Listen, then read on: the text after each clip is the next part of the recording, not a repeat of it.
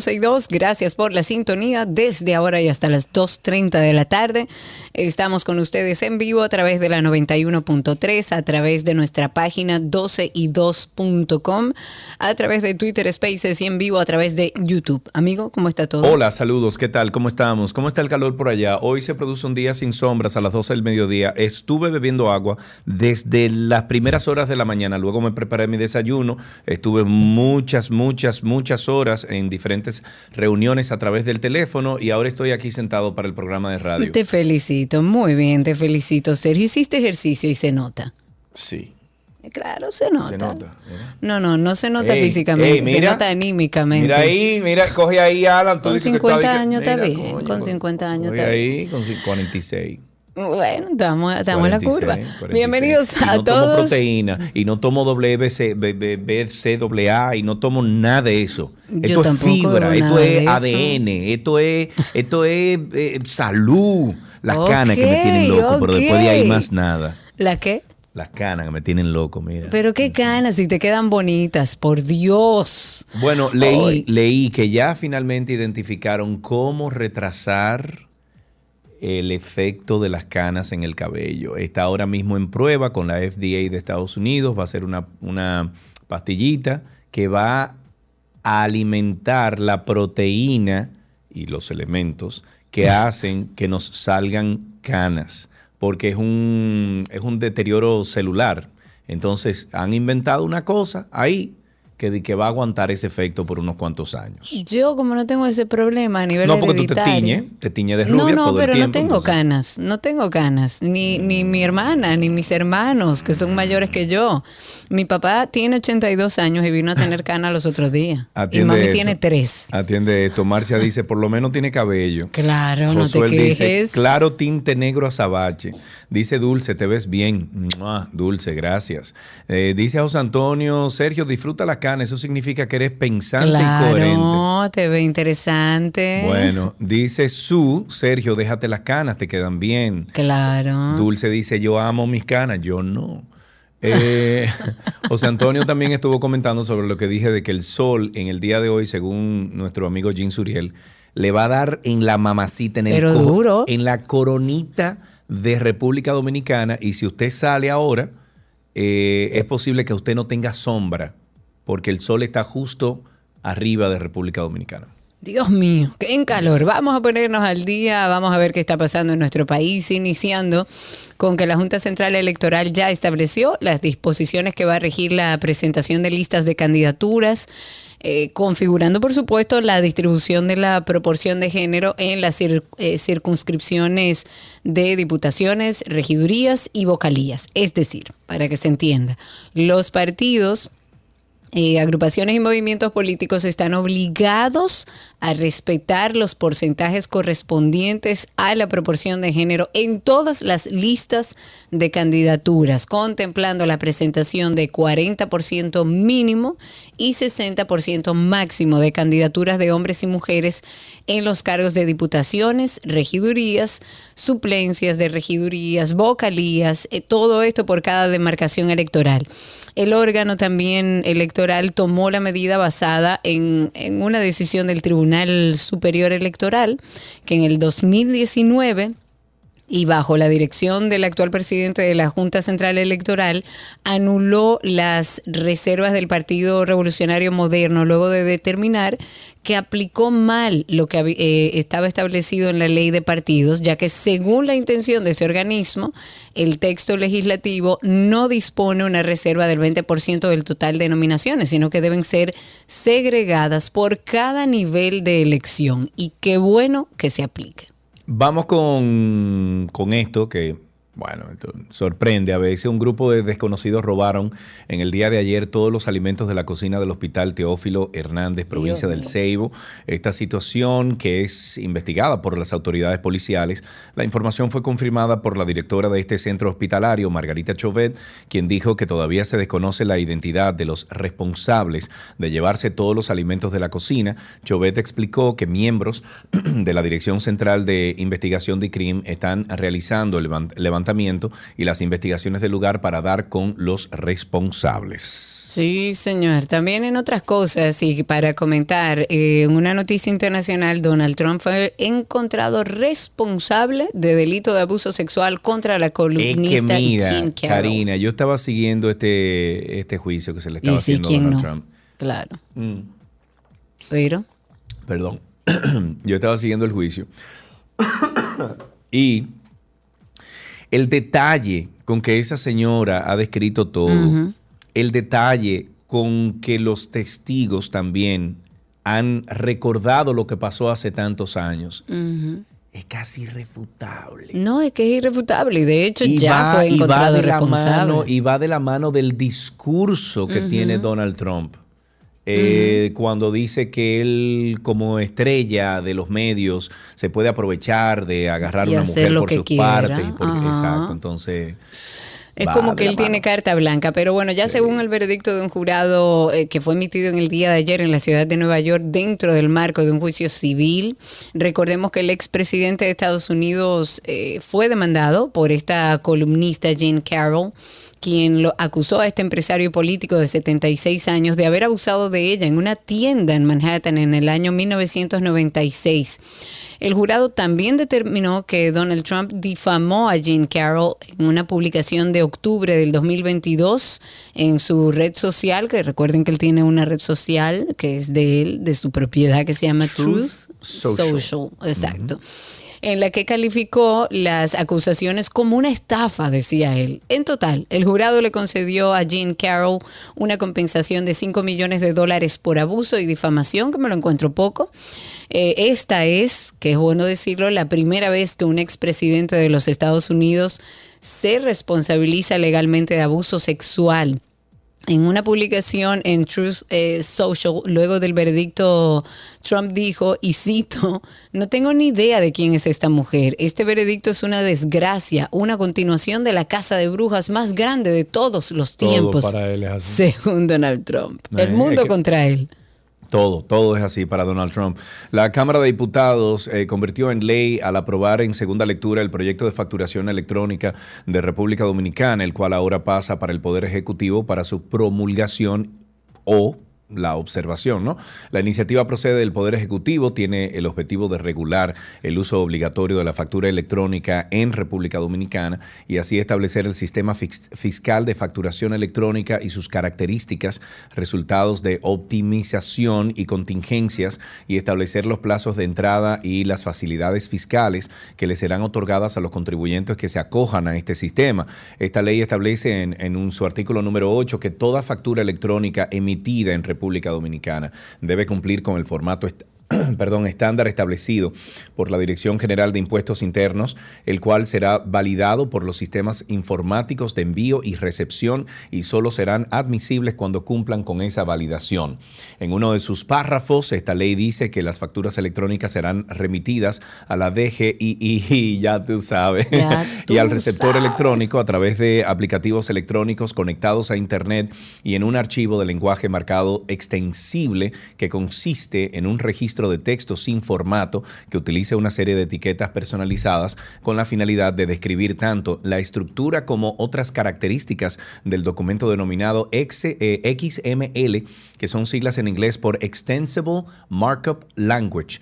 El Pleno de la Cámara de Diputados aprobó enviar a una comisión el estudio y fusión de cuatro resoluciones que tienen como objetivo la conformación de una comisión que investigue lo que está ocurriendo en la Cámara de Cuentos. Bueno, señores, el cuento de nunca acabar. Vamos a hablar de algo importante, muy importante. Es el tema de la alimentación infantil en nuestro país. Hemos hablado aquí en este programa que debería reformularse. Qué bueno que podamos ya hablar de este tema.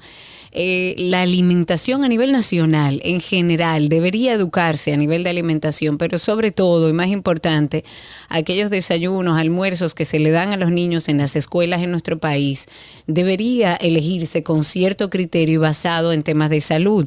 Esto porque si recordamos que el 31% de los niños con edad escolar en nuestro país, en la República Dominicana, padece de sobrepeso y obesidad, estamos hablando de una situación bastante crítica.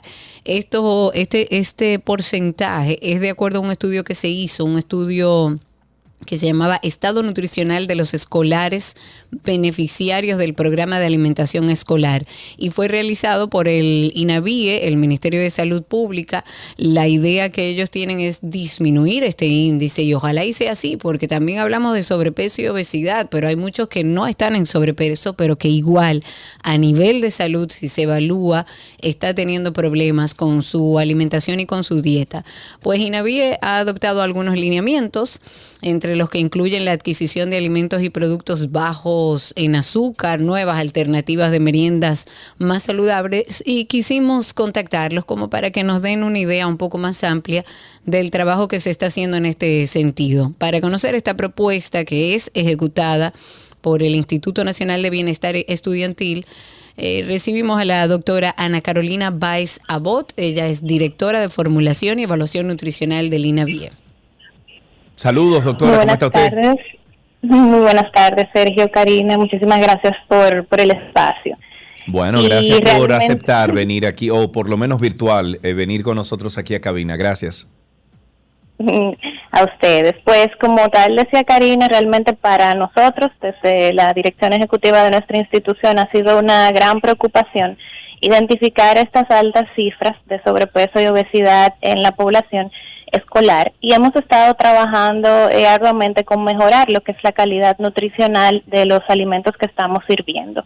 Es por eso que en nuestro último proceso de licitación pues excluimos eh, los néctares por el alto contenido de azúcar que, tenían y porque obviamente sabemos que esto se relaciona a diabetes, a sobrepeso, a obesidad, a cáncer y enfermedades cardiovasculares.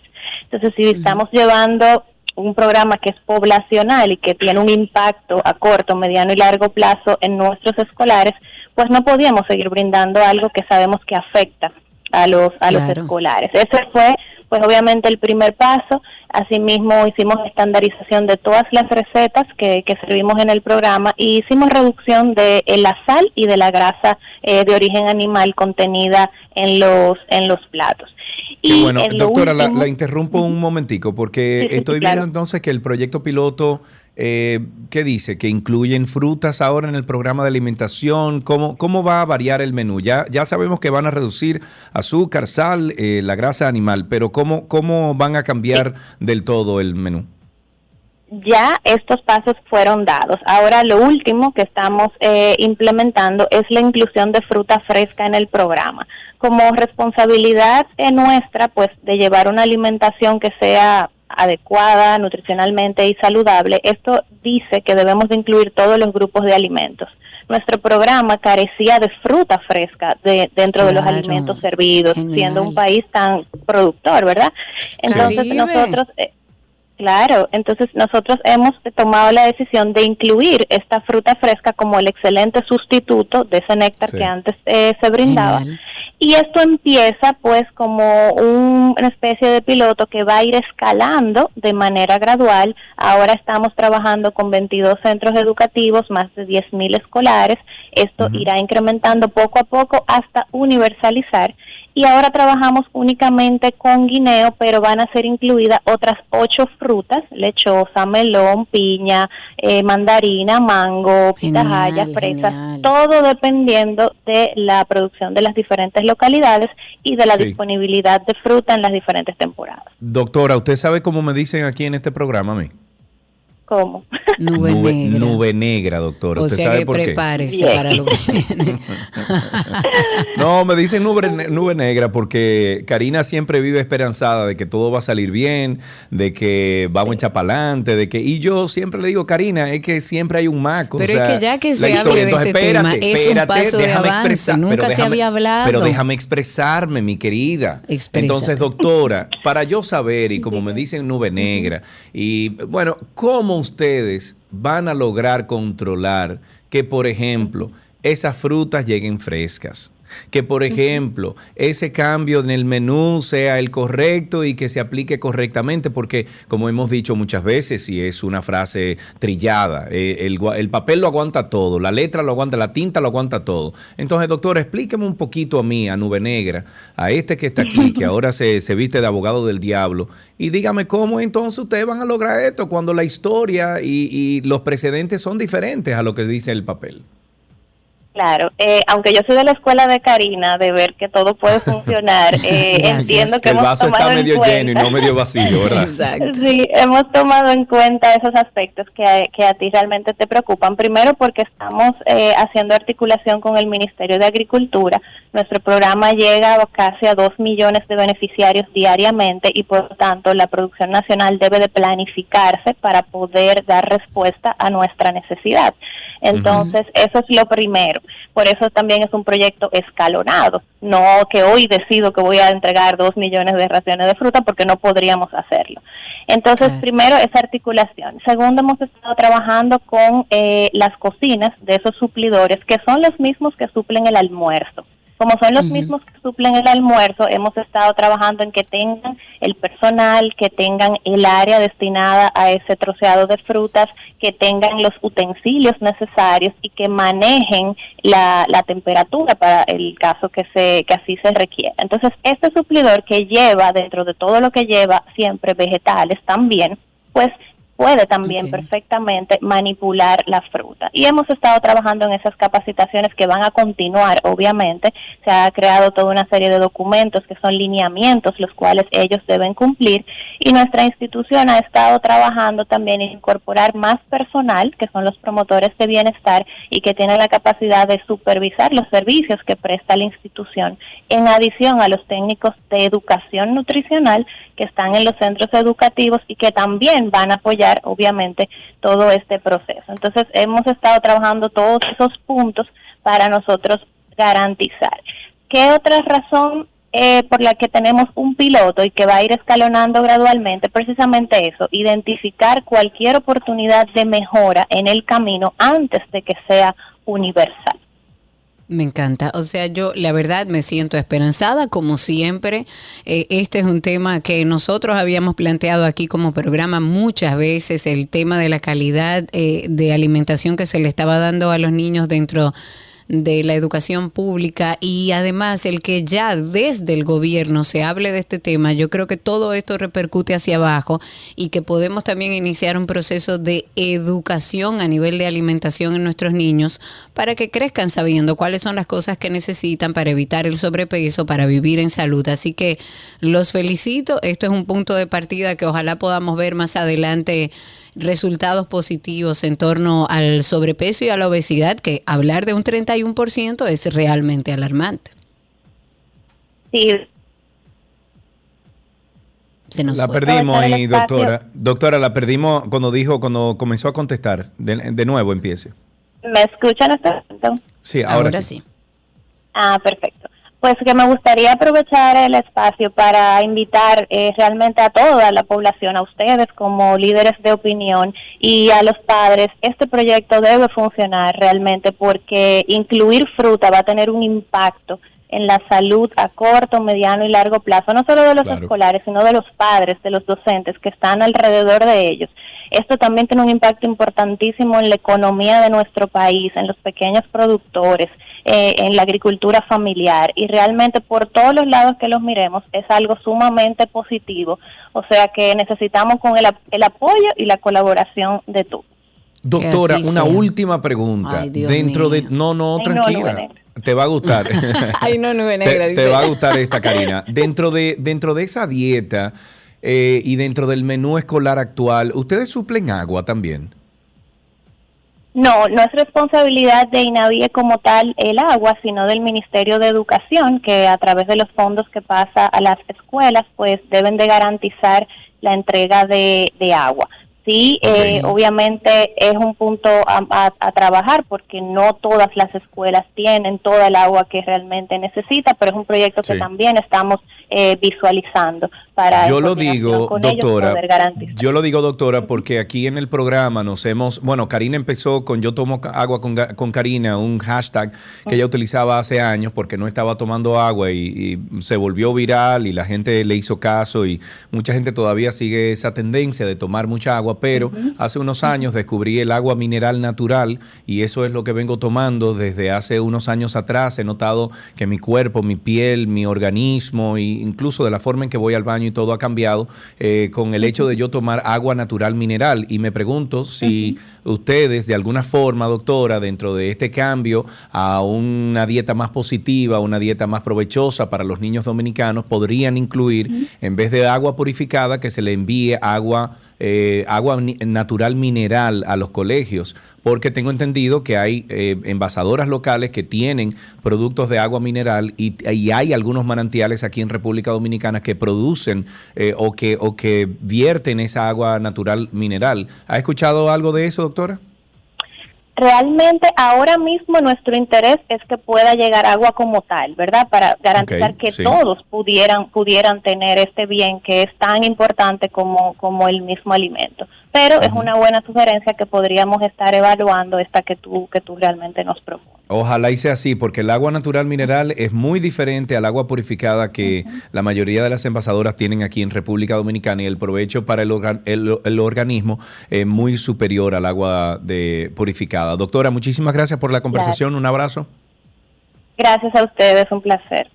Estuvimos conversando con la doctora Ana Carolina Báez Abot, ella es directora de formulación y evaluación nutricional del INAVIE. Algunas cositas antes de despedir esta parte introductoria. El Senado aprobó en el día de ayer, en una segunda lectura, el proyecto que se llama Proyecto de Ley de Semillas.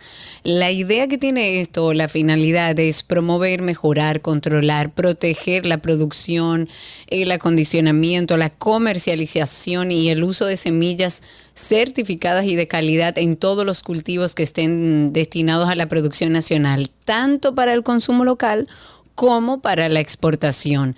Esta iniciativa establece la creación del Instituto Nacional de Semillas y nace como una entidad autónoma descentralizada del Estado Dominicano que va a tener incluso personalidad jurídica, patrimonio propio, eh, también adscribe esta entidad al Ministerio de Agricultura, lo que era lógico.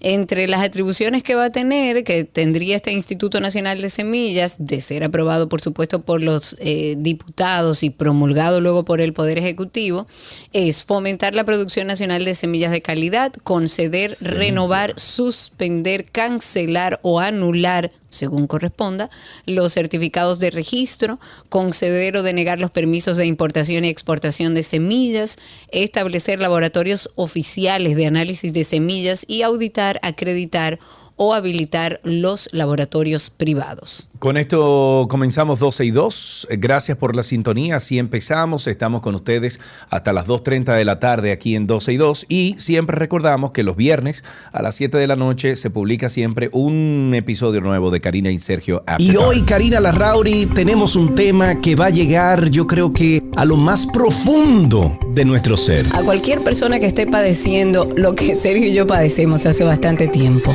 Falta de sueños, señores. Porque entendemos que es que el sueño es necesario para vivir, es una función vital, es necesaria para que todo el organismo y todos nuestros órganos funcionen correctamente. Podemos colapsar, señores, si no nos preocupamos por algo que es esencial y se lo digo con conocimiento de causa. Hay que descansar. Para que emocionalmente estemos bien, para que cognitivamente estemos bien, podamos tomar decisiones, para que nuestro sistema inmunitario funcione. Las hormonas se descabalan cuando dormimos mal. Karina y Sergio, After Dark. Karina y Sergio After Dark está en todas las plataformas de podcast. Nos buscan en Google como Karina Larrauri Podcast o Sergio Carlo Podcast o sencillamente Karina y Sergio After Dark. Así empezamos 12 y 2. Ya regresamos. Todo lo que quieres está en 12 y 2.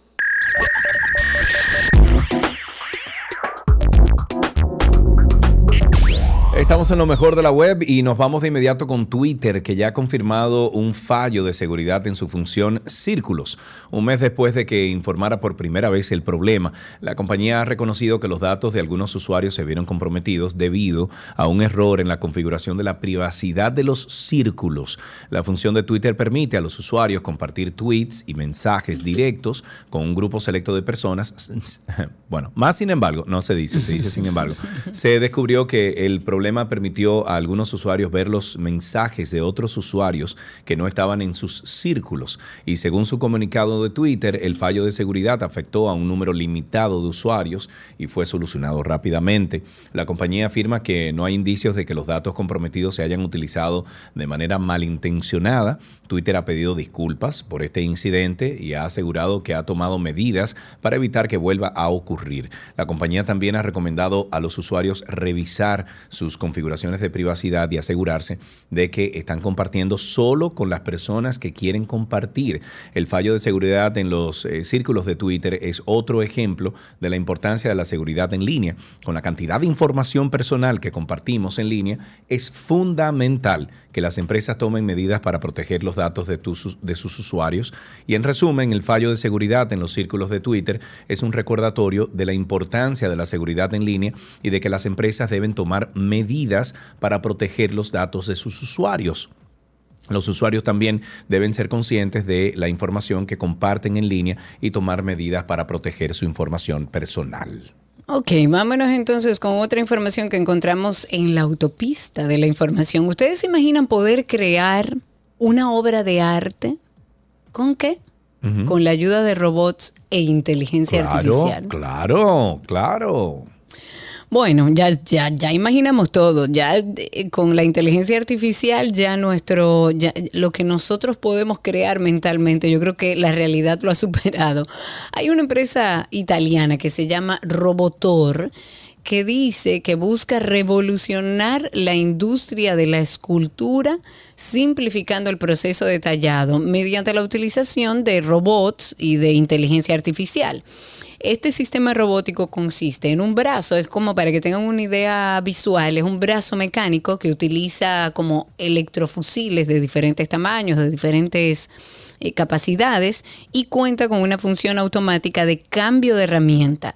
Entonces el brazo eh, como que está montado en una base que es multifuncional, es modular, que tiene componentes eléctricos, hidráulicos, eh, que necesita para hacer todo este trabajo. Pero también está acompañado por una mesa que es rotativa, tiene siete ejes, ahí se coloca el mármol, eh, las futuras esculturas que ustedes quieran hacer y la mesa gira con los movimientos del robot aprovechando al máximo esa flexibilidad. Puede soportar incluso una carga de trabajo de hasta 50 toneladas. Y el software propietario de Robotor que se llama OROS, es el corazón, digamos, del sistema. Está diseñado para programación eh, por expertos, evidentemente, o para eh, autoprogramación totalmente automatizada.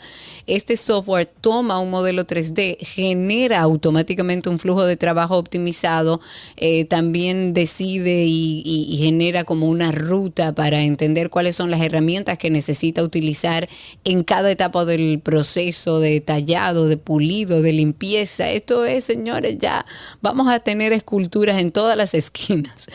Según la compañía creadora de este robot, el objetivo final de Robotor es inaugurar una nueva era de la escultura en la que la expresión de los artistas humanos sea apoyada y ampliada mediante el uso de la robótica y la inteligencia artificial. Según sus cofundadores, esta era ya no consiste en piedras rotas, cinceles y polvo, sino en escaneos, nubes de puntos y diseño. Oye bien, ¿hacia dónde vamos? Los artistas también desaparecerán. Todos desaparecerán. Hoy vamos a enfocar la depresión y hablar de los casos de los niños y adolescentes, porque aunque usted no lo crea, los niños también pasan ese proceso. En los niños se ve esa tristeza más como irritabilidad, como un mal humor. Ah, es que él siempre está malhumorado en el colegio, es que está muy irritable por cualquier situación, explota. En los adolescentes es más como la apatía, como ese aislamiento, es el no expresar emociones. Creemos y entendemos que es de vital importancia seguir hablando de esto. Es necesario abordar estos temas tan importantes para todos.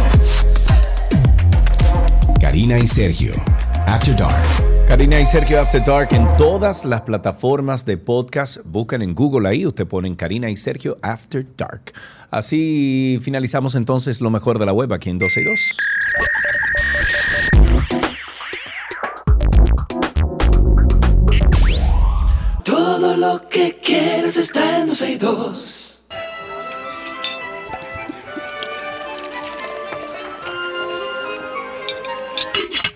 Ulala, me oui, je mange la comida de Gabriela parce que c'est bon ici. Me oui. Hola, Gaby.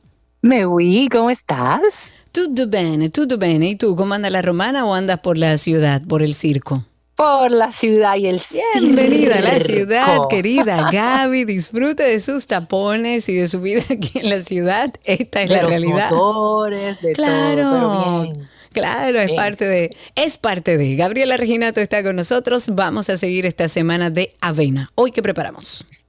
No quiero manchar la, la receta, pero solo una pregunta para ver si, si estoy en la razón o no. A ver, En el puente Juan Bosch, ¿pueden circular motores?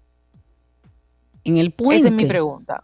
Ajá, o sea, cuando uno sale del eleva, del túnel en el Juan Bosch, ¿pueden circular motores? Alguien que sepa me responde. Sí, entiendo que Yo sí. pienso porque- que no. ¿Tú piensas que no? Creo que- Ayúdennos yo ahí en creo YouTube que en o en ese Twitter. puente no, pero por favor, para yo no pecarte ignorante, porque hoy fue demasiado. Y creería que no, pero bueno. Perdón. Ay, los nada. motores. ¿Cuándo será que cumplirán con la ley de tránsito? Nadie sabe. Mientras tanto, hay un grupito que tenemos que cumplirla, a la buena o a la mala. Así es, pero mira, vamos a hacer, ayer señores hice las galletitas de avena que le puse cranberries, eh, Karina. Uf, Uy, uy. buenísimas, quedaron buenísimas, buenísimas, buenísimas. Me la tomé, me la comí con un- una galletita, digo, con un café. Wow, gloria con qué infinito. ricura. De verdad que sí. Me gusta. Entonces, hoy vamos a hacer unos pancakes de avena. Vamos a utilizar eh, avena en hojuelas y vamos a utilizar también leche de o bebida de avena. Ok. Eh, esto va a dar para, también vamos a necesitar, perdón, que bajé el vidrio para una cosa. Vamos Ok. a necesitar por igual eh, bananas y ustedes lo pueden hacer, miren, para un brunch, un desayuno, para inclusive cena, por, por lo que te decía en días pasados, no sé si hay personas que cenan dulces, pero mira, muy rico y facilísimos. Necesitamos Se nos va Gaby, se nos va Gaby. A ver. Gaby, usted está rodando. huevos, un guineo, Cari, ya, eh. Cari, Vamos a ver si empezamos otra vez, Gaby. Ahora sí te oigo perfecto. Vamos a ver si empezamos otra vez. Cuéntanos. ¿me Desde aló. ahora? Ahora sí. Aló, ¿me oyes? Bien, fuerte y Sí. claro.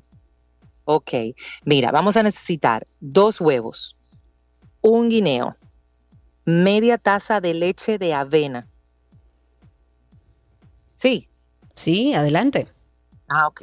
No me ponga así, Cari, pues yo me pongo nerviosa. media taza de leche de avena, media taza de eh, hojuelas de avena, dos cucharaditas de polvo de hornear y también eh, dos huevos. ¿Ok? Ok. Entonces, lo que hacemos es que vamos a aplastar la banana, o sea, el guineo, y vamos a mezclar con los dos huevos. Incorporamos la bebida de almendra, agregamos eh, las cucharaditas de polvo de hornear, la, la media taza de hojuelas de avena y vamos a mezclar. Esto lo vamos a llevar a un, a una, ¿cómo se llama? A una sartén con un poquito de antiadherente, de mantequilla, de algo, de una materia grasa y vamos entonces a hacer nuestros pancakes cocinando por ambos lados alrededor de 30 segundos y voilà. Rapidito fue eso, una receta que ustedes pueden buscar en nuestra página de 12y2.com. Gaby siempre también las comparte a través de su usuario en Instagram. La pueden seguir como gabriela.reginato. Gaby, gracias. Un beso enorme, lo sigo escuchando. Dale, un abrazo grande. Gabriela Reginato estuvo con nosotros. Recuerden también las cuentas de Voila RD, que son mis potes mágicos, y también de Voila Café. Hasta aquí la receta del día.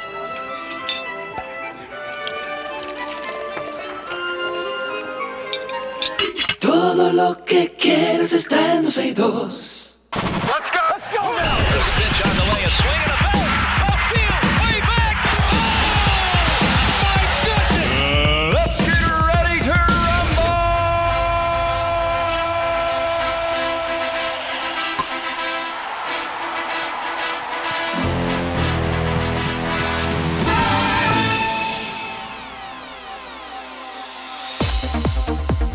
Nos fuimos con algunas noticias deportivas y empezamos siempre por béisbol. Framber Valdez acumuló 12 ponches en 8 innings con pelota en 3 hits o 3 hits y envió a Shohei Otani, creo que así se dice, a su primera derrota en el montículo de la temporada cuando los Astros de Houston derrotaron 3-1 a los Angelinos de Los Ángeles.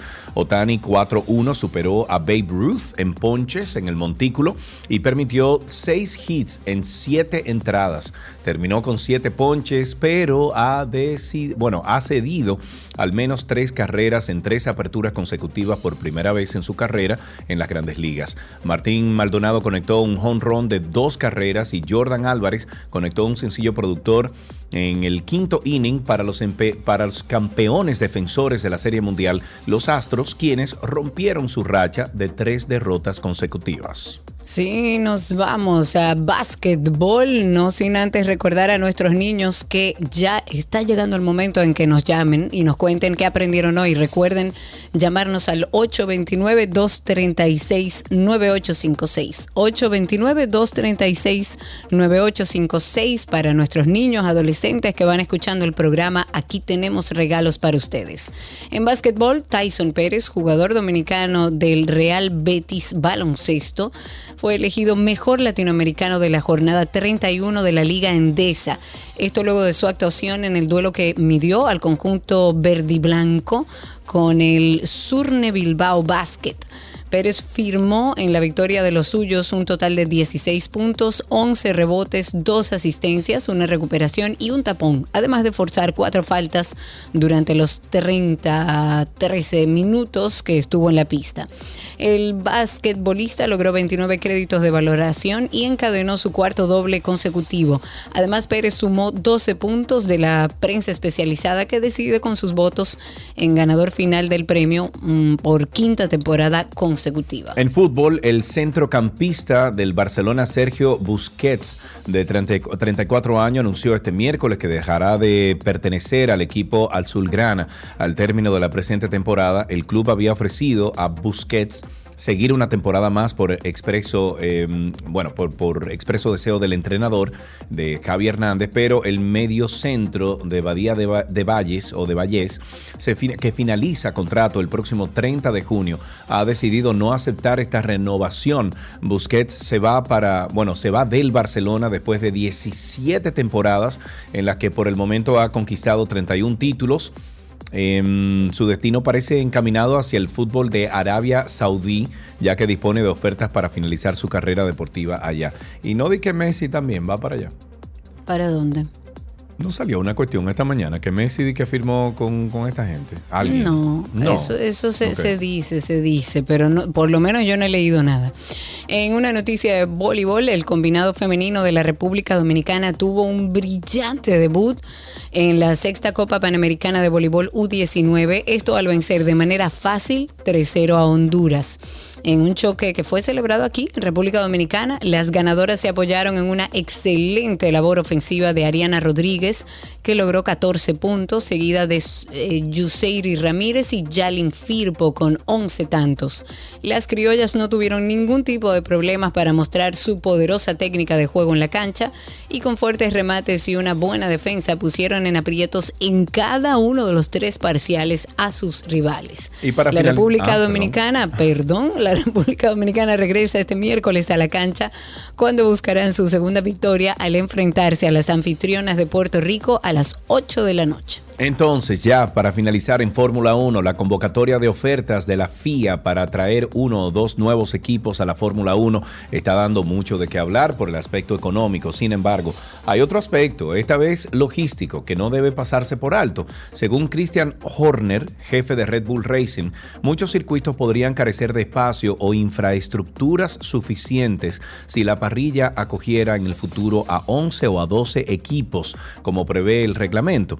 Los equipos candidatos tienen hasta el 15 de mayo para presentar sus solicitudes a la FIA con la perspectiva de entrar a la F1 entre el 2025 y 2027 si el proceso les permite seguir adelante.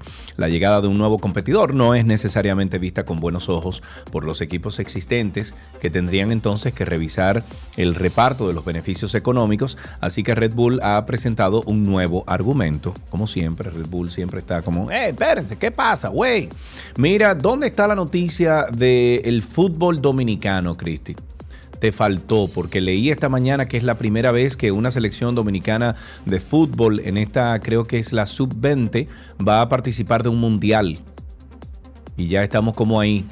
Eh, no, lo, que están participando es en el, en el Norseca, o sea, son partidos pues, para clasificar. Pero sí, es, parte de es parte del clasificatorio mundial. Exacto, por eso digo, o sea, tú y yo que tenemos esa esperanza de ver un partido de fútbol. Que lo eh, vamos a ver. O un partido de República Dominicana, un equipo de República Dominicana en uno de estos eh, grandes, grandes escenarios de fútbol. Eh, creo que se nos está dando, Karina. Poco un partido así como Argentina, República Dominicana, para que en mi casa se arme la de Troya. Señores, hasta aquí Deportes en 12 y 2. Ya regresamos con más. Swing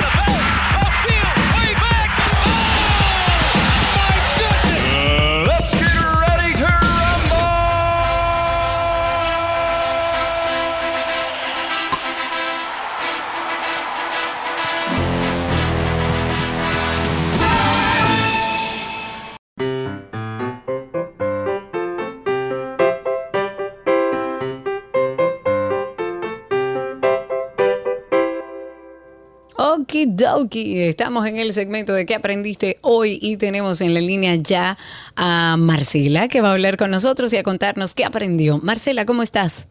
Bien. Qué bueno, ¿cuántos años tienes? Cinco. Cinco años. ¿Y tu colegio cómo se llama? Chicuelos. Chicuelos. ¿Y qué hicieron hoy en Chicuelos, Marcela? Aprendí mucho. Aprendiste. Y cuéntame qué aprendiste, de qué hablaron aprendí a leer con la S. Muy bien. ¿Y qué más? También me aprendí de la naturaleza y de los animales y las plantas. Uy, me encanta. ¿Y te sabes algún chistecito o una adivinanza, Marcela? Sí. A ver, cuéntamelo. Un chiste. Un chiste, adelante. ¿Qué le dijo un pollo a otro pollo? ¿Qué le dijo Marcela? Pollocito. ¿Cómo le dijo?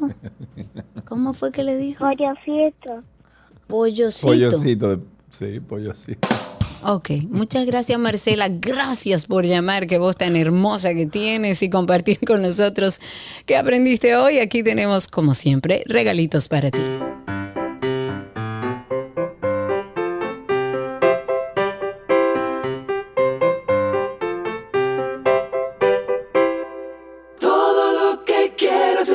say the.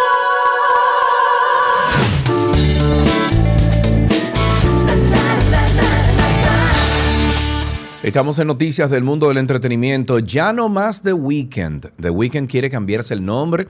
El cantante de Moth to a Flame preguntó a través de su cuenta de Twitter si debería cambiar su nombre artístico de The Weeknd para ser conocido por su primer nombre, Abel, como se llama en la vida real. Y no, va a ser muy raro, no, no, Abel, que se deje de eso. Abel, ahora, Abel. Bueno, y por supuesto este tweet generó toda clase de comentarios. Algunos usuarios dijeron que sería genial el cambio, mientras que otros no les pareció la idea.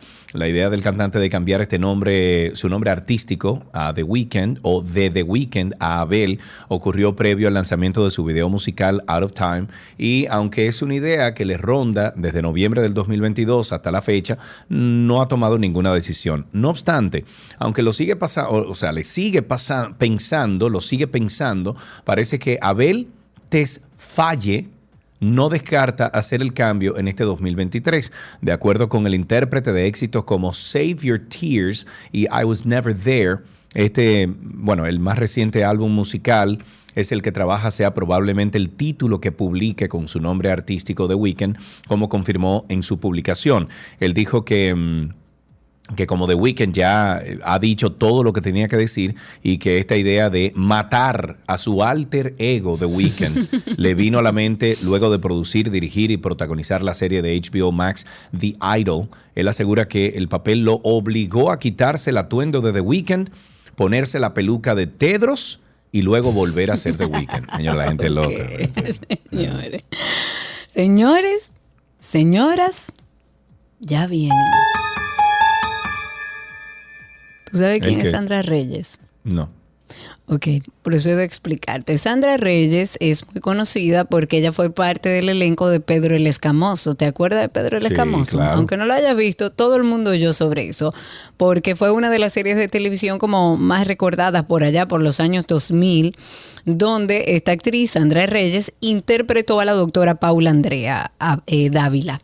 Pues esta actriz se volvió tendencia en las últimas horas porque ella estaba en una entrevista y comentaba en esa entrevista que vivió una experiencia eh, sobrenatural al ser raptada por un grupo de ovnis, Oh, Dios. quienes según ella la subieron en una nave. Según contó Reyes, en algún momento de su vida tuvo una especie de ilusión en la que asegura haberse contactado con seres de otro planeta, por lo cual desde entonces se empezó a interesar por estudiar sobre los extraterrestres. ok, ella dijo y cito, déjenme decirles lo que ella dijo. Dice, hace mucho me subí a una nave, me llevaron a una nave. En ese momento no lo entendí tanto, pero ahora me doy cuenta de que era real. Pensé que había sido como una especie de sueño, pero ¿quién me iba a creer? Pues claro que las redes sociales están llenas de publicaciones en donde los usuarios están poniendo, eh, digamos que en tela de juicio lo que dijo la actriz y como se da en todos los casos, muchas personas dicen haber vivido experiencias increíbles, mientras que otros se han atrevido a pedirle que visite a un profesional de la salud mental. Qué lío. Señores, van a venir. Ok. Que lleguen, no es que van a venir, no que no lleguen, que venga, que venga la, la- que venga aquella nave, que se po es más, que, Que, vengan lleguen varias. verdes y que hablen en el idioma que quieren y que, vengan lleven. varias, que vengan varias. Mira, tenemos en la línea telefónica al humorista y actor Carlos Sánchez, ganador del galardón de las dos nuevas categorías que se sumaron a los Premios Soberano 2023, Stand Up Comedy y Podcast del Año. Ahí tenemos a Carlito en la línea. Mi amigo Carlos, caramba, ¿cómo estás? Hola chicos, eh, bueno, les quería confesar que yo soy el chofer de la nave de Sandra. Y- Sí, sí, sí, para allá vamos todos, ¿viste? Mira, Carlos, tú sabes y es que cierto que la montamos.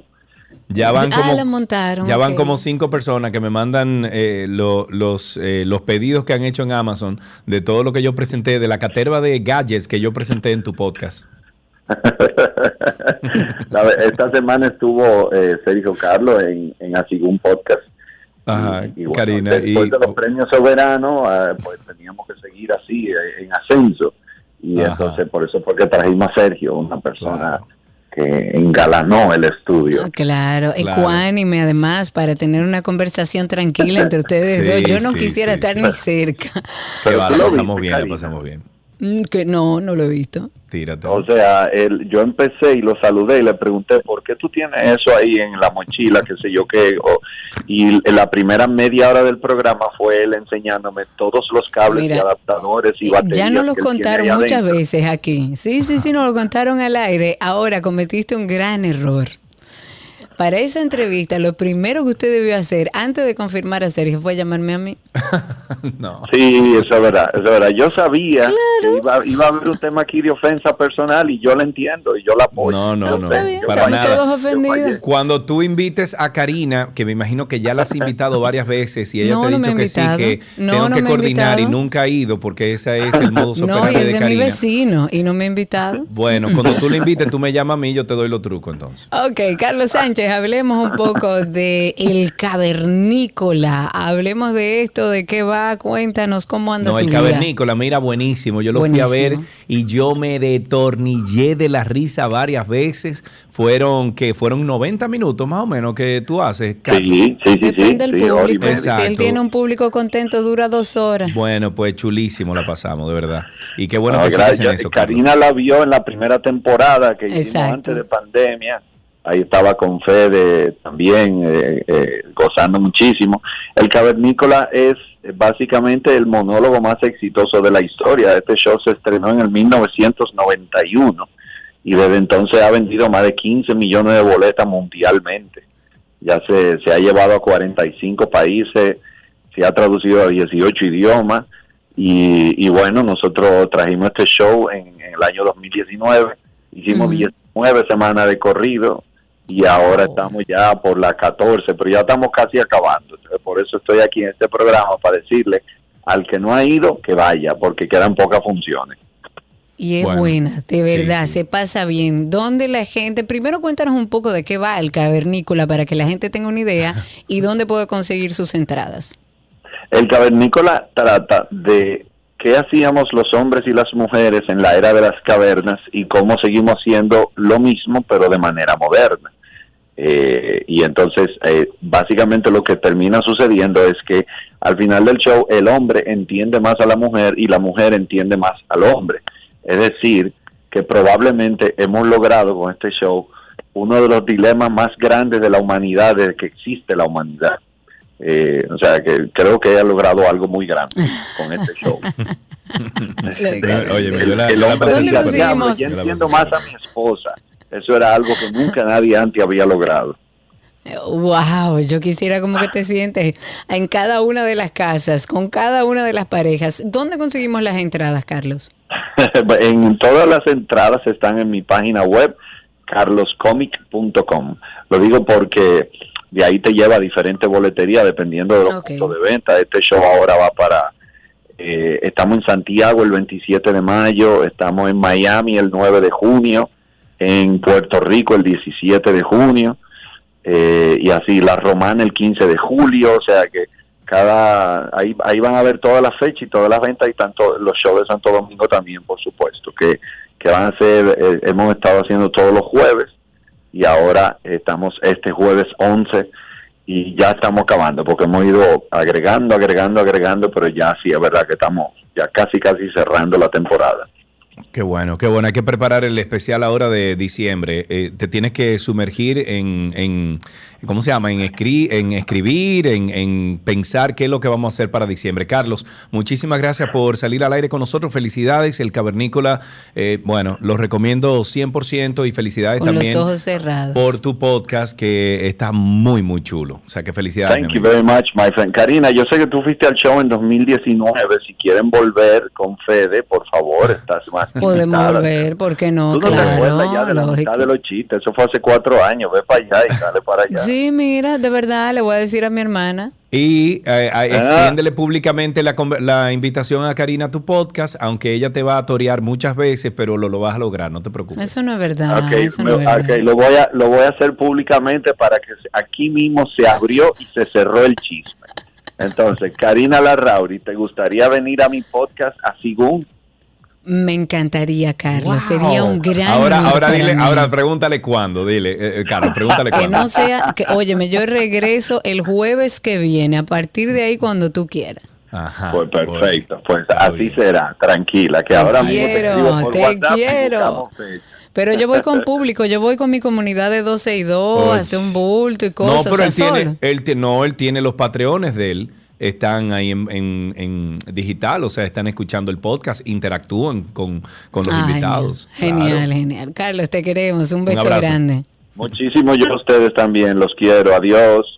Adiós. Carlito Sánchez. Ahí lo pueden seguir en arroba Carlos Comics. La cantante, actriz, bailarina, autora, presentadora de televisión Diana Danelis de los Santos, conocida como Amara la Negra, dijo que siente temor por la integridad física de sus hijas tras ser expuestas en un comentario de televisión y sus conductores alertar en tres ocasiones que las menores deben ser secuestradas. La artista dijo que al comentar la celebración temática del cumpleaños de las menores, los conductores de un programa utilizaron palabras y conceptos que atentan contra la seguridad física y mental de las menores. También dijo que en el comentario, que duró 10 minutos, una de las conductoras planteó denunciar ante las autoridades norteamericanas quitar las niñas de la protección de su madre por, por supuesto maltrato en un hecho irresponsable con un lenguaje destemplado, grosero, irrespetuoso de un tema tan serio y sensible en el sistema de justicia de esa nación. Eso dijo la cantante. Ok, ustedes se acuerdan que estábamos hablando ayer de que si usted quería ganarse 10 mil dólares, ah, iban a entregarle a cinco seguidores 10 mil dólares a cada uno, eh, producto de una publicación de cumpleaños de Mr. Beast, que es uno de los youtubers, influencers más famosos del mundo. Pues bueno, la publicación de cumpleaños de Mr. Beast, en la que él ofrecía ahí sus 10 mil dólares a cinco seguidores por compartir dos fotos de él rodeado de dinero, pues ya no está en su perfil de Instagram. ¿Y qué pasó? El link que llevaba a la publicación, o sea, Sergio, tú que escribiste, olvídate de eso, tú que subiste tu foto, olvídate No, de pero eso. no, él puso otro, lo que pasa es que él dobló la Calle. cantidad. Bueno. El link que llevaba a la publicación, que al día de ayer acumulaba más de 13 millones de me gusta y superaba los 15 millones de comentarios, pues ahora muestra un fondo blanco con el siguiente mensaje. Esta página no está disponible. Es posible que el enlace que seleccionaste no funcione o que se haya eliminado de la página. Lo que dicen los expertos es que Instagram retiró esta publicación de la plataforma porque infringía las normas. Sin embargo, si ingresas al perfil de, de este youtuber, de MrBeast, vas a encontrar una historia publicada hace unas horas donde este joven asegura que Instagram eliminó el post en el que pedía a sus más de 20 millones de seguidores compartir, etiquetar y seguir a la cuenta para participar en, en este sorteo que habíamos hablado. Pues este miércoles le dará 10 mil dólares, no a 5, a 10 personas. Los amo a todos, dijo Mr. Beast. Ajá, volví a escribir. ve. Así que contra todo pronóstico, el concurso parece que sí se llevará a cabo. Mucha suerte a Sergio que está participando y a todos los que han A participado. toda República Dominicana. Hay gente algo. poniendo muchacha. Tú no sabes nada. Señores, Karina y Sergio After, After Dark, hay más de 80 episodios ahí en esa plataforma. El dolor es una sensación que experimentamos desde que nacemos. Es una emoción natural. El dolor lo podríamos describir mejor como un sentimiento. Básicamente es un sentimiento de una sensación desagradable que viene causado por una emoción. ¿Cuántas veces nos hemos visto en situaciones en las que por no lidiar con ese dolor buscamos escapar de él, llevándonos a cosechar un trauma mucho más importante en nuestra vida y por mucho más tiempo de lo que debería? Porque nadie nos explicó que el dolor es válido. Eso no es nada, olvídate de eso. Tú te vas a poner así por eso. Tú te vas a poner tan triste o, o te va a doler de esa manera por una cosa tan insignificante. Pero además tengo la situación por encima de que no me permito sentir esa vergüenza porque entiendo que no debo sentirla, porque entiendo que no lo vale. Entonces me quedo como trancado en una situación de sentí esto, pero no me permito sentirlo. Si no me permito sentirlo, nunca lo voy a poder solucionar. Karina y Sergio, After Dark. Karina y Sergio After Dark está en todas las plataformas de podcast. Entre a Google y usted pone el nombre Karina y Sergio After Dark. Hasta aquí, ¿en dónde era que estábamos? Entretenimiento, ya regresamos.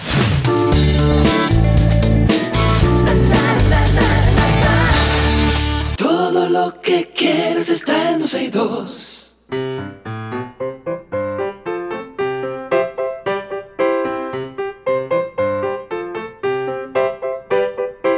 Como siempre, esa es la cancioncita que le dice a Armando, que está en la línea con nosotros, que hable con nosotros. Hola Armando, ¿cómo estás? Muy bien, Muy bien, qué bueno Armando. ¿Qué edad tú tienes? ¿Cuántos años? 10 años. Voy ¿Te han dicho, te han dicho que tu nombre es peligroso? ¿Y por qué? Oh, ¿Y porque por tú puedes estar armando lío por ahí. Ni caso le haga, por Dios. armando lío. siempre, me lo- siempre lo ponen. Siempre, se lo ponen, tú ves. claro. Armando, Armando, tú pareces un muchacho como muy despierto. ¿Te gusta la ciencia? Claro. Claro, por Dios. ¿Qué, qué, qué rama de la ciencia a ti te gusta? Bueno, me gustan dos. A ver. Me lo voy a comer. América y la expansión europea. Me gusta. Ah, pero espérate, tú estás hablando entonces no de la ciencia, tú estás hablando de, de historia. Exacto. De Ah, historia. perdón. Pero de ciencia, química, medicina. Ajá. Dios. ¿Qué, qué te llama la atención, Armando? ¿Qué te llama la atención? Porque me gusta eh, ayudar a las personas enfermas. Me lo como. Y, Ok. y también me gusta curar enfermedades. Ah, mira qué bien. ¿Te gustaría, por ejemplo, ser eh, científico para poder entonces crear nuevas soluciones para eh, eh, resolver, por ejemplo, infecciones y resolver problemas de virus y eso? Sí, también ser médico. O sea, médico. Y ser médico, para- claro. ¿Médico qué? Eh, eh, yo soy, voy a ser pediatra. Pedi- ah, tú vas a ser amor, pediatra. Qué cosa ¿Te, más rica. te gusta trabajar con los niños? Claro, y me Ah, gusta muy también bien. socializar. Muy bien, muy bien, me gusta eso. Eh, Armando, eh, esta mañana tú te desayunaste balanceadamente. Bueno, casi yo no desayuno. ¿Cómo ¿Por que no? Pero, tú- pero Armando, un hombre de ciencia como tú, tiene que saber que el desayuno es una parte importante de una dieta balanceada, por Dios. Lo sé, yo lo sé, porque Bueno, yo, pero- yo me acuesto a las nueve y me levanto a, a, la- a las siete o a las seis. Sí, pero Armando, yo- pero un hombre de... Pero, Mi mamá está para ir al colegio, yo no me da tiempo a desayunar.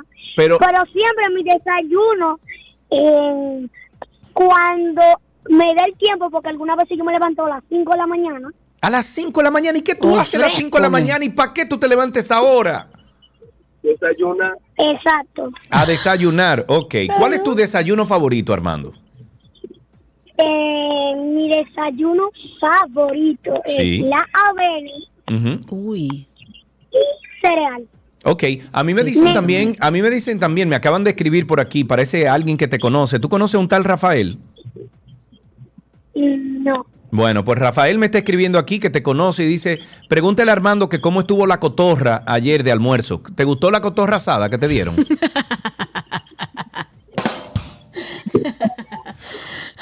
Mira, Armando, yo te voy a decir una cosa. ¿Cómo que se llama tu papá? Ar- eh, Juan Armando. Juan Juan Armando. Su nombre completo, Armando José. No, no, no, Juan Armando José Suárez Rosario de Morici. Y también su número de teléfono es 8 No, no, espérate. Sí, sí, dale, dale, dale. La clave, no, la clave no. del banco, ¿cuál es? Ven. Mira, Armando, una, yo me Armando, comprometo, Karina, Karina. Mira, Karina, chance, tenemos que serio. tener a Armando los viernes una vez al mes aquí en el programa. yo, eso era lo que quería hacer. Por favor, Cristi, anota ese teléfono para el Día de las Madres. Y por favor, eh, querido Juan Armando, padre de Armando, yo necesito conocer a Armando.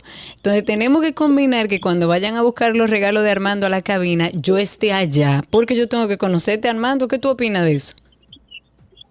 Pues, está bien. Pues está bien. Bueno, Está bien. pues perfecto. Pues muchas gracias por llamar. Aquí tenemos regalitos para ti. Ay, Juan el, Armando. el segmento de Armando lo tenemos que llamar. Armando Mira, Lío. Armando Lío, eso. Armando Lío en 12 y 2. Así es que los vamos a poner. Hasta aquí que aprendiste hoy. Ya regresamos.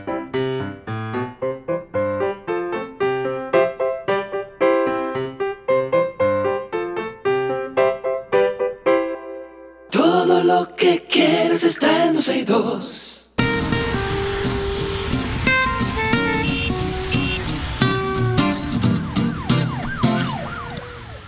Estamos ya en Tránsito y Circo. Ustedes pueden llamar al 829-236-9856. 829-236-9856.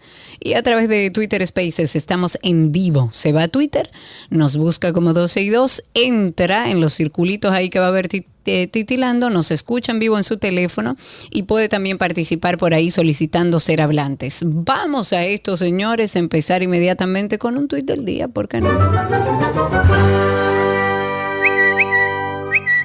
Tuit del día. Aquiles Correa publicó en su cuenta de Twitter lo siguiente. Según veo, en el caso de Manuel Duncan, fácilmente el acusado salga pitando de la cárcel. No se le puede acusar de porte ilegal de arma porque no aparece. No se puede usar el video por un tecnicismo legal. Cuídense. Diablo, este, este sistema judicial nuestro es bendito, ¿eh? Bendito para los que hacen mal, bendito para los que violan la ley, no bendito para el para la víctima, aparentemente. No, no, no, la víctima, la, la, víctima lo que le pedimos a Dios es que no bendiga para no morir en el intento. Sino un ejemplo es lo que está sucediendo en Isabel Villas. y lo que pasa también, por ejemplo, con los motores, señores. ¿En qué está eso? Espérate, ¿en qué está eso de Isabel Villa, Karina Larrauri? Eh? Es lo mismo. Sigue demandada tú. Es lo mismo. bueno, yo, yo creo que yo no, yo creo, no lo sé. La verdad es que ya yo me desconecté de eso. Cuando me vengan a buscar presa, pues bueno, retomaremos el tema. Mientras tanto, los motores para cuando. Mm. Recuerden enviarnos, subirnos, taguear sus fotos a 12 y 2, mencionarnos a 12 y 2 y utilizar el hashtag de eh, numeral motores RD. Por Dios, saquemos fotos, videos, mostremos cómo andamos la gente en la calle con un miedo terrible a que un motor se le tire encima, que lo choque, que lo que ande en la acera, que se cruce en rojo y se lo lleve. Eh, vamos a compartir esas fotos porque que yo creo que nuestras autoridades, como andan acompañados y regularmente eh, van abriéndole camino, no tienen idea de lo que pasa con los motores en nuestra ciudad. 829-236-9856.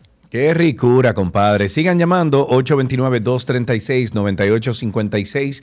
Sigan llamando, cuéntenos. El portavoz de los senadores del partido del PLD, mi amigo personal Iván Lorenzo, denunció en el día de ayer que más de 20 instituciones del Estado supuestamente realizaron negocios con una empresa propiedad del ex Contralor General de la República, Catalino Correa Iciano, lo que eh, definió como una violación flagrante a la ley porque durante el PLD, durante los gobiernos del PLD, no se hacía nada de esto. Lorenzo, representante de la provincia de Elías Piña, dijo que este gobierno, chapucero y marrullero, viola constantemente la constitución, como que el de él nunca la violó. Gracias, Iván. Vámonos con Raúl, está en la línea, nuestro amigo Raúl. Buenas tardes, Raúl. Buenas, tardes. Oye, tu amigo Iván Lorenzo, ¿cómo se expresa de este gobierno? Bueno, amigo, no, no, no tengo el gusto de conocer ni el disgusto de conocer. no lo meta al medio. Bueno, señora, hablando un poco de eso, de los motociclistas, este, también eh, se ven muchos que no tienen placa y, o ponen el, famoso papelito ese clasificado. Y hablando un poco también de otros temas que andan circulando, bueno, el día pasado creo que ustedes ya se habrán enterado sí, de una, de una comunicadora que se vio un video, lo vi a través de la, de la cuenta de Twitter de, de SIN. Donde que era de que un experimento ahora, ¿verdad? Sí, sí, sí, salió como algo de que fue o no fue. Bueno, el caso es que yo no conocía a esa persona, la había escuchado mencionar, pero yo me puse a buscar algo de, de, lo que normalmente hace, porque estos son los llamados influencers, estamos ahora en la era de los influencers. Y me encontré con unos videos ahí hablando de eso, donde ella trata esos temas de relaciones y ella se había referido a que ella se refiere a hombres casados, a que hombres solteros la cortejen. yo entiendo también que estas personas mandan unos mensajes que son muy peligrosos y no creo que estos sean tiempos para estar jugando con eso, con relaciones así. Yo estoy de acuerdo. eso. mismo pensé yo cuando vi eso, Raúl. Muchísimas gracias por tu llamada. Está en la línea también Robin. Robin, buenas tardes, Robin, ¿cómo estás? buenas tardes. realmente yo no entiendo con el caso de Duncan cuál es el problema de usar, eh, cuál tecnicismo, que por qué no quieren usar el video que se ve el no video. Lo entiendo. si hubiera sido al revés, Vamos a suponer que hubiera sido un carajo a la vela que mate con, a una persona influyente, a un hijo de un influyente, a una hija de un influyente, hubieran usado ese mismo tecnicismo, es mi pregunta, de no querer mostrar el video. Buena pregunta. Buena, buena, pregunta, Robin. Muchísimas gracias por tu llamada. 829-236-9856.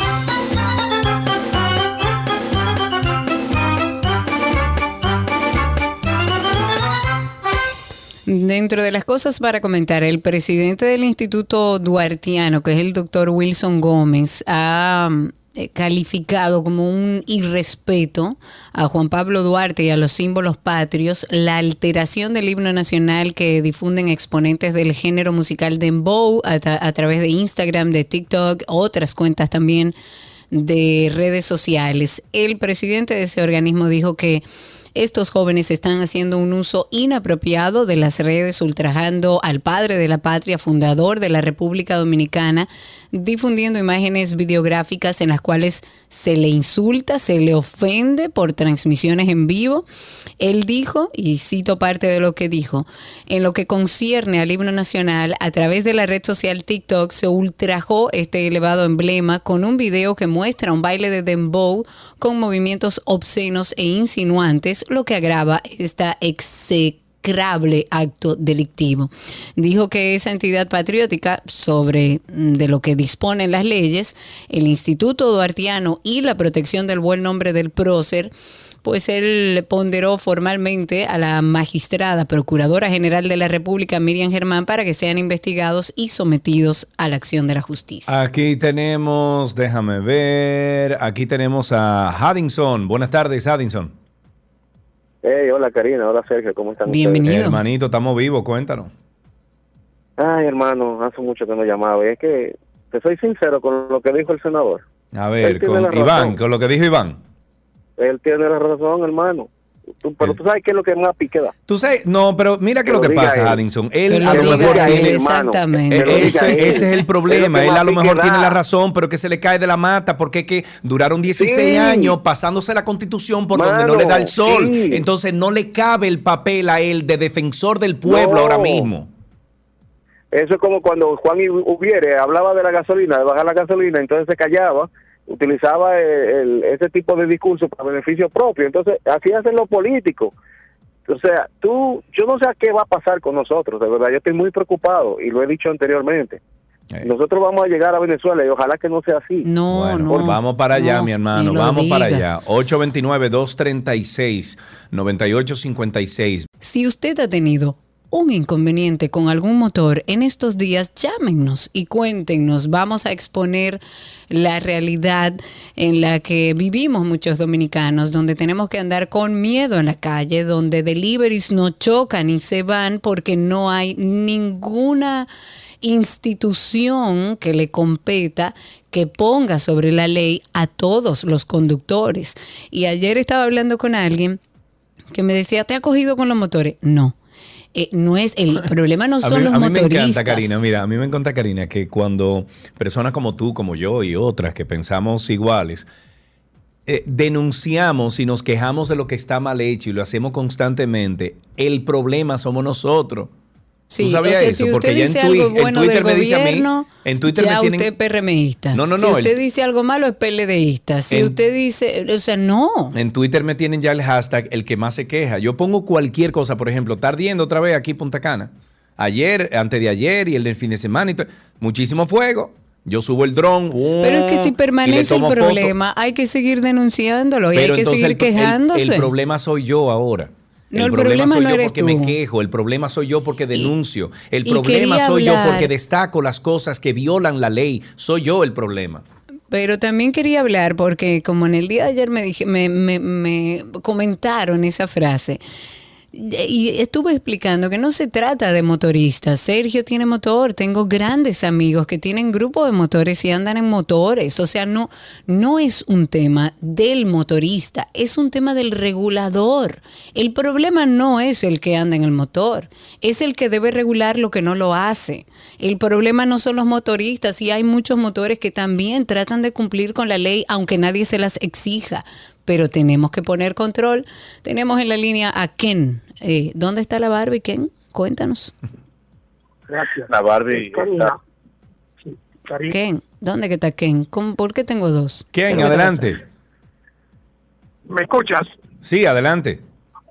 Sí, mira, Karina, sobre Isabel Villa, no te, eh, no te canses, continúa, sé tenaz, fuerte. Pero es aunque que, no tengas el óyeme. éxito inmediato, pero continúa. Ken, no tenemos renuncies. cinco años en esto. Tenemos cinco años, y ya no visitamos renuncies, a las altas instancias de este país. Ese señor parece que tiene mucha relación y mucha incidencia. Entonces uno tiene que llegar a un punto en el que diga, vengan, llévense todo el, el cinturón verde, hagan lo que ustedes quieran, es más, vénganme a buscar presas si ustedes quieren. ¿Por qué que si el Estado, que es quien debe responder, no lo continúa, hace? Continúa, tenacidad y fortaleza, continúa. Amén, gracias. Thank you.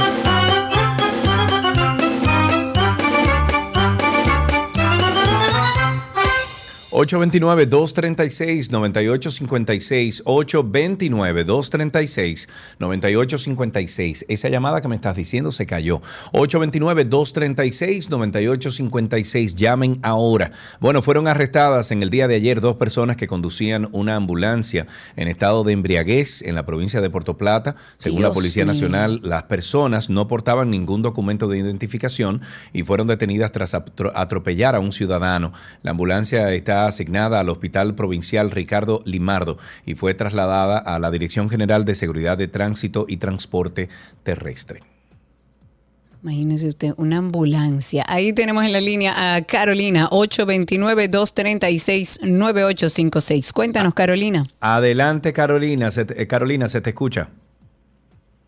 Sí, ¿cómo estamos? Mira, es verdad que tú estás harta, pero no te canses porque, mira, creo que Laura Costa, que se llamaba, que logró sacar a la gente de Bahía de las Águilas. Laura es una montra. Es más, hasta, hasta con Laura hablé yo. años. Pero a mí me asombra mucho para que tú veas que aquí cualquier carajo, porque ese tipo, por más poder que tenga, ahí en Isabel Villas vive mucha gente importante, mucha gente Oh, con no ha valido nada, gente señora. México. No ha valido, eso es una barbaridad, pero No ha sigan, valido sigan dándole. nada, nada ha valido, ni visitar a la mismísima Miriam Germán Brito. Nada ha valido. El dinero y el poder que tiene ese señor será el PLD que tendrá que explicarnos. Ahí tenemos otra llamada. A Gabriel, buenas tardes. Sí, saludos. Miren, ustedes saben por qué es que el asunto de los motoristas no se ha regularizado. Porque esos son Porque votos, esos son del 3.2 millones de votos. Porque exact- exactamente, es simplemente no hay que buscar más de ahí. Nadie se quiere Claro, calentar con claro. esos 3.2 millones de ciudadanos. No, ninguno.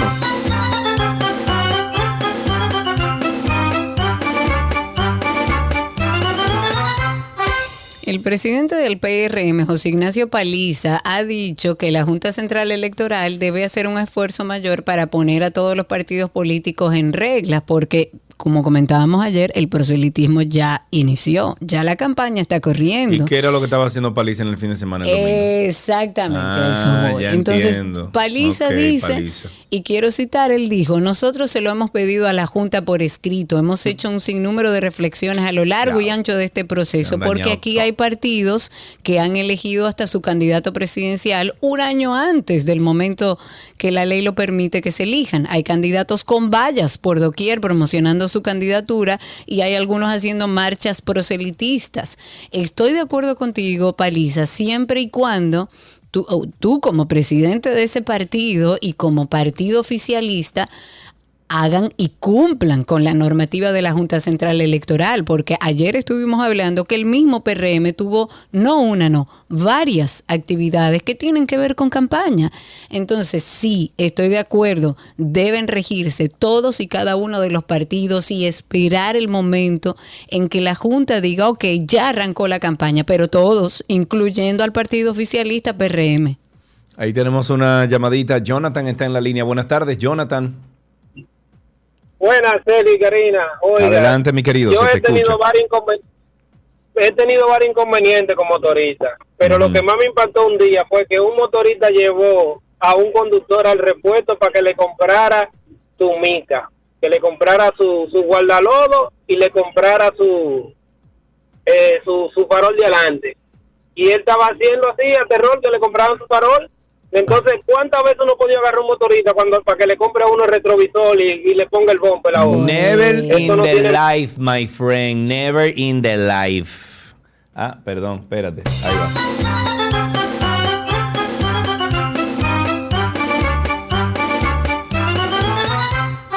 ...808 29 23 ¿Cómo es? 829 236-9856. Ok, Gracias. Está arriba en el guion. ahí.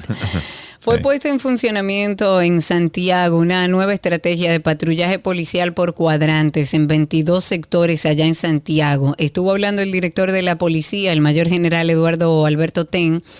Y dijo que este programa va a contar con 10 corredores que van a estar distribuidos en las calles, en las avenidas, en el centro histórico, en jardines metropolitanos, en la Trinitaria, en los Pepines, eh, también en parte, bueno, en el área del Monumento de los Héroes de la Restauración, en la Sursa, en La Joya, en Ensueño, en Villajagua, en los colegios, bueno, entre muchos otros. El jefe de la policía dijo que la institución tiene eh, más de 300 agentes que van a estar dotados de chaleco antibala, grilletes, macanas, teléfonos celulares, todo lo que se necesita, cámaras corporales, control de identidad eh, para hacer este trabajo. Y según el general Ten, eh, eh, fueron entregados 15 camionetas, 3 carros, 33 motocicletas y dijo que la técnica de patrullaje policial por cuadrantes, para aquellos que no lo saben, Navidad para el pueblo. que de todo. Eh, esto por cuadrantes consiste en la división de los espacios geográficos para asignar una determinada cantidad de unidades, o sea, de policías y de vehículos que sean los responsables de la seguridad ciudadana en cada uno de esos cuadrantes. Hay que ver si funciona la gente de Santiago que nos vaya diciendo. Ok, eh, tenemos una llamadita y tenemos a Carlos en la línea. Buenas tardes, Carlos.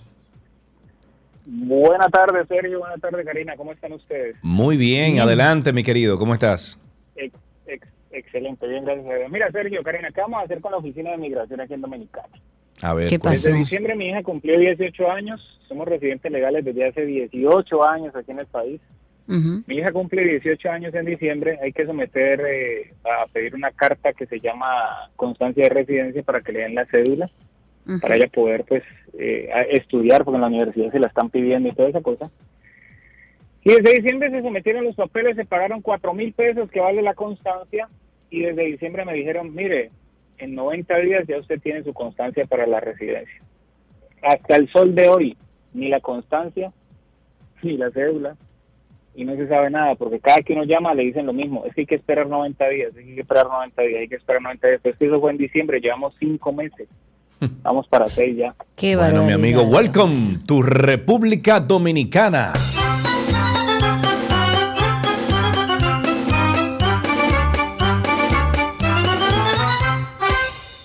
A propósito ahí- de migración, eh, rapidito, antes de levantar esa llamada, hay agentes del Servicio de Interdicción Migratoria de la Dirección General de Migración que arrestaron a otro pandillero haitiano que está vinculado, bueno, a, mu- a múltiples eh, hechos delictivos en su país.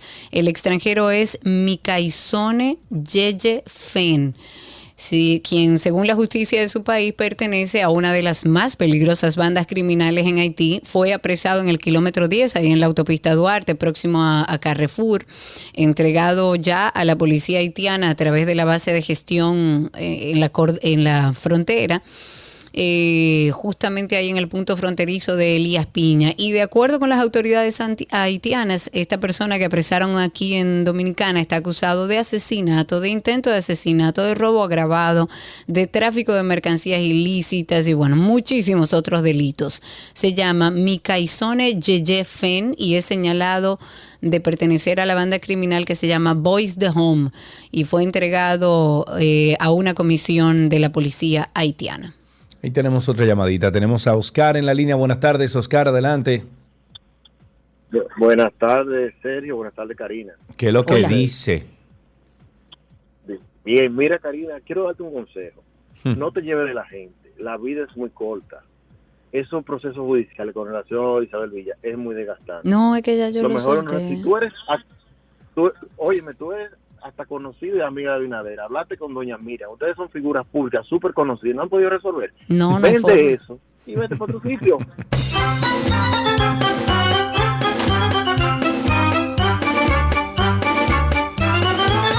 Mm, Karina de mi y yo- no la voy a vender. Cari- Esto es un paraíso, señores. Es bueno que ustedes sepan Ajá, que ver, Isabel. Villa sigue siendo un paraíso. Es un paraíso. Yo no he cambiado mi calidad de vida.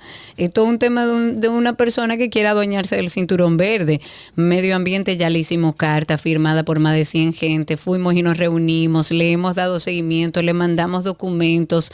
Le hemos enviado todos los solares en el cinturón verde que se están vendiendo. Hablamos con doña Miriam, con Jenny Berenice Reynoso, con Faride Raful, con un fiscal que es el único serio que hemos encontrado ya lo van a cancelar porque este hombre también le ha hecho la vida imposible.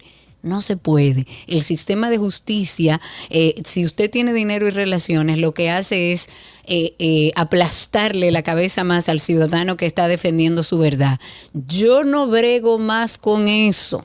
El que quiera venir a construir Emma encima del río y taparlo y cogerse el cinturón verde para él, que lo haga. Y si quieren venir a buscarme Karina, presa, no, no, que no, me vengan a buscar presa. No, no, Karina, no, pero ¿y cómo tú? Pero ¿y No, es que ya, es que, oye, Pero tú sabes qué Karina, lo ¿cómo que tú vas a, cómo- pero cómo tú vas a poner por debajo, a dejar tus esperanzas, a dejar que muera esa, esa, esa energía positiva que reina en ti, Karina Larrauri? No dejes que un don nadie, un, un enviado de Satanás, te robe tu paz, amiga. No, pero es que no me la he robado. No, Yo imposible. estoy tranquila. No, Ahora no, ya yo lo que no creo es ni en el sistema de justicia, ni en fiscales, ni en jueces. Yo no creo en nada de eso.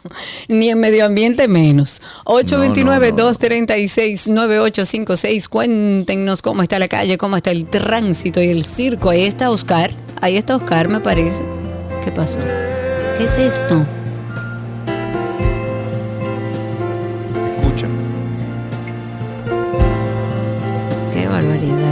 Barbaridad. ¿Qué Escucha, es Karina, Sergio?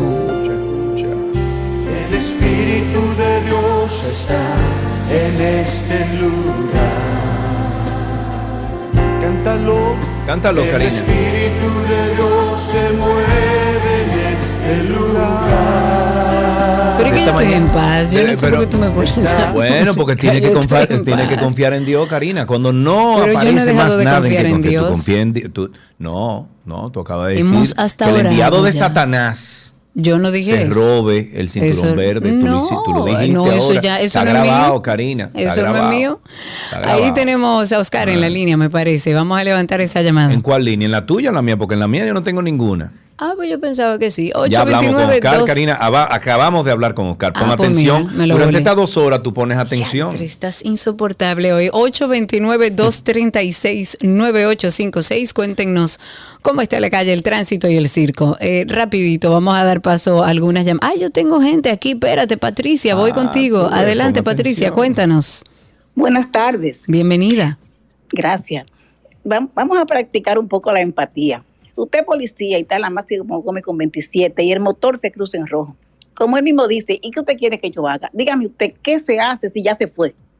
¿Le cae atrás o llama al policía del equipo, del otro semáforo, para decirle que un motor se fue en rojo y también se le va en rojo?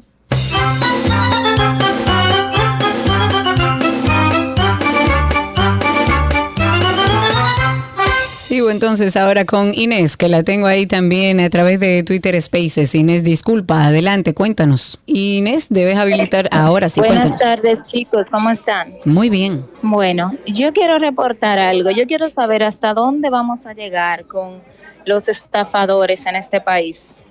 ¿Qué yo hice un reporte de una avería que tenía en mi servicio de internet hace dos días y me dieron servicio ayer y antes de ayer y hoy me llamó alguien diciendo que era de la compañía de teléfonos para ir a repararme la avería. Con todo que yo le dije que ya lo habían reparado, el señor insistió por dos minutos en que yo le diera mi ubicación exacta para ir, ir a darme el servicio, cuando se escuchaba perfectamente que la persona no tenía el lenguaje técnico que utilizan los empleados de las compañías telefónicas. Y yo diciéndole como que yo no necesito el servicio, olvídalo. Y él insiste que insiste en que yo le diera mi dirección. Y yo, pero Dios mío, tú no estás copiando que yo me di cuenta que tú lo que quieres es venir a estafarme Tú para mi debiste casa. dárselo y llamar a la policía que lo espere ahí.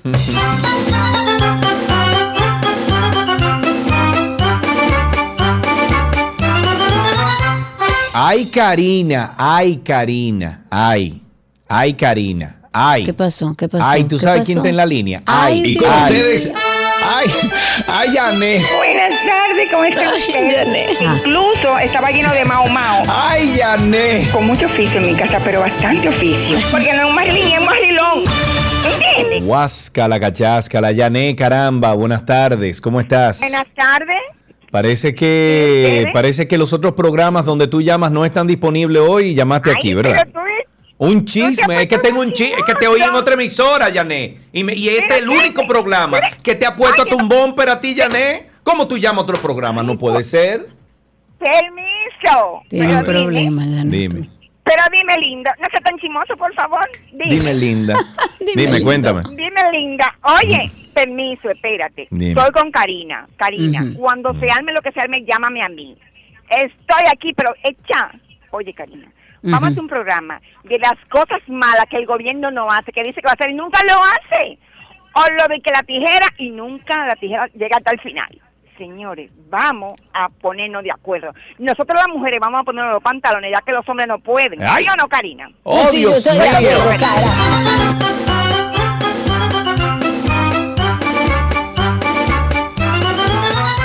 Habíamos quedado que si eran llamadas, era yo que tiraba eso, ¿verdad? Tiene usted razón, me Ah, acordé después. ok. ah, ah, ahora te acuerdas, ahora Ok, te Pon esto, atención ¿verdad? durante estas dos Ah, horas, tú pon atención, cariño. Ok, voy a pasar con nuestro amigo Marvin del Cid. Qué sorpresa verte por Twitter Spaces, amigo. Eh, qué placer. Cuéntanos, habilita tu micrófono ahí. Eh, Marvin, Marvin, Marvin. Ahí está. No, para que ustedes sepan, yo los escucho todos los días. Más te vale. No, mira, con- mira, Karina, con lo de Isabel Díaz, yo no te quiero desanimar más de la cuenta, lo que ya está. Ajá. Pero si no se ha escuchado Valle Nuevo, ni Cerro Bauruco, ni los Haitíes, ni... Exactamente. Villa yo creo que queda muy atrás de Y con los mismos intereses, Marvin del Cid. Lamentablemente, donde hay intereses, donde hay dinero y relaciones políticas, no hay nada que hacer. 829-236-9856. Sigo en Twitter Spaces. Me voy con Juan Batista, que está ahí con nosotros. Adelante, Juan, amigo, cuéntanos. Hey, buenas, buenas. Buenas, Buenas, buenas.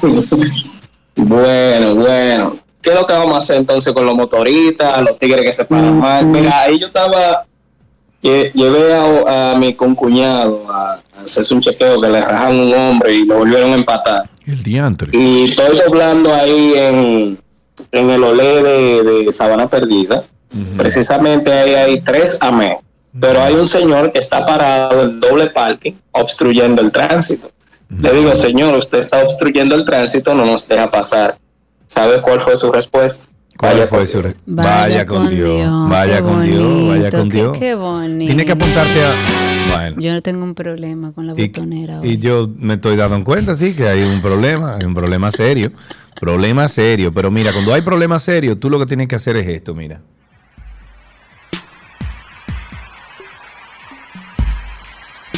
Esto es lo que tú tienes que hacer. Orar. Levanta cariño. las manos al cielo conmigo, repite, Vamos. Señor, levanto mis manos. Levanta la mano. Di, Señor, Aunque levanto mis manos. Vamos. Aunque tenga mil problemas. Aunque tenga, óyelo ahí, mil problemas. Levanto Fíjala mi con tus mano. labios. Eso. Cántala, Karina. A la productora le va a dar una cosa. Tenemos que despedir no, el no, segmento. para nada. ¿Tú Pero señores, hay que dedicarle tiempo a Dios. Pero, pero dedícaselo fuera del programa. Ah, pero ¿por qué? Dentro del programa. ¿Tú sabes por qué? Porque no puedes importantizar a aquella persona que te hace de ti una opción, Karina Larrauri. Oye, y si tú eso. haces una opción de una opción de Cristo, ¿De de Jesucristo? Todopoderoso, entonces tú no eres buena gente. Escucha la canción. Levanto mis manos. Y linda que es esa canción. Sí, linda. Linda, linda. Linda. Aunque tenga mil. ¿Tú sabes con quién yo conversé esta mañana? Con Lily Goodman. Ay, qué rico, Lili. Sí. Hablar con Lili es un aliciente Me, para me el levanté alma. con Lili en la cabeza y puse canciones de Lili tras canciones de Lili. Finalmente le dije, Lili, estoy en ti. ¿Qué, qué hago? Claro, vamos Te a hablar amo, un chingo.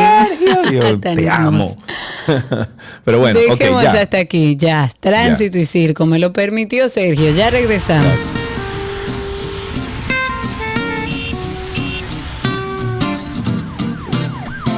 Todo lo que quieres está en 262.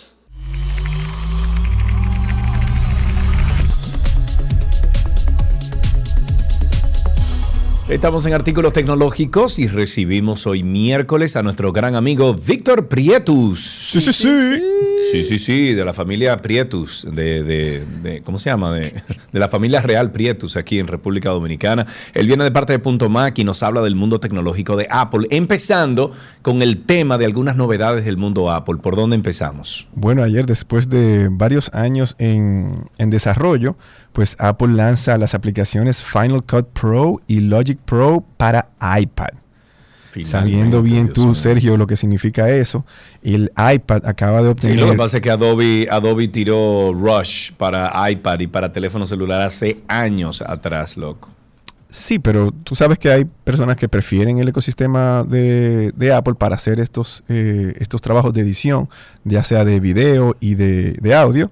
Si bien, obviamente, señores, eh, el servicio que ofrece Adobe, mira que nosotros somos eh, pues partner de Adobe de hace muchos años y la verdad es que son líderes del mercado, pero a un costo. La verdad es que la suite de Adobe ronda alrededor de unos mil dólares el año por usuario y obviamente las empresas prefieren esto porque tienen acceso a todas las aplicaciones, incluyendo las famosas Photoshop, Illustrator, em, InDesign, todas las que tú conoces y bueno. Para el área de video estaría Premiere, estaría, ¿cómo se llama la, la de, la de, la de la de Soundbooth? ¿Qué se llama la otra? Mm, Eh, no sé. Tienen muchas y la verdad es que la suite completa, o sea, el conjunto que uno puede pagar, eh, es muy poderoso y muchas empresas de, de comunicación, pues obviamente lo tienen como un estándar y ya eso es parte de, de- de lo que, de lo que cobran, de lo que, por los servicios que cobran, el software está incluido ya como, un, como una herramienta más, porque son muy completas. Pero eh, sabemos que el iPad eh, sigue siendo una de las herramientas que las personas de, de- que usan Final Cut Pro en, en la Mac, eh, pues la, la estaban pidiendo como, una- como, como que pudiera estar corriendo ahí. Y bueno, con estas dos aplicaciones, Apple pues le da un poco más de importancia al iPad que, señores, el- las tabletas en general eh, están desplazando al PC or- ordinario, eh, estándar, en muchos sentidos. Mira que en, en el ámbito estudiantil es casi lo único que se utiliza. En Estados Unidos, Sí. eh, pues Apple tiene en el- el- el- la gran cantidad, la gran mayoría de los colegios eh, secundarios y primarios también, pues tienen programas de iPad y ellos están pues muy eh, detrás de esto para que obviamente eh, sea más abaratado el costo del dispositivo personal, sabiendo que un iPad ronda en, pesos alrededor de 20 y pico de mil pesos y un, un- laptop normalmente cuesta algo más. Obviamente, si tú quieres algo más económico, vas a tener que ceder algo en cuanto a rendimiento, en cuanto a peso.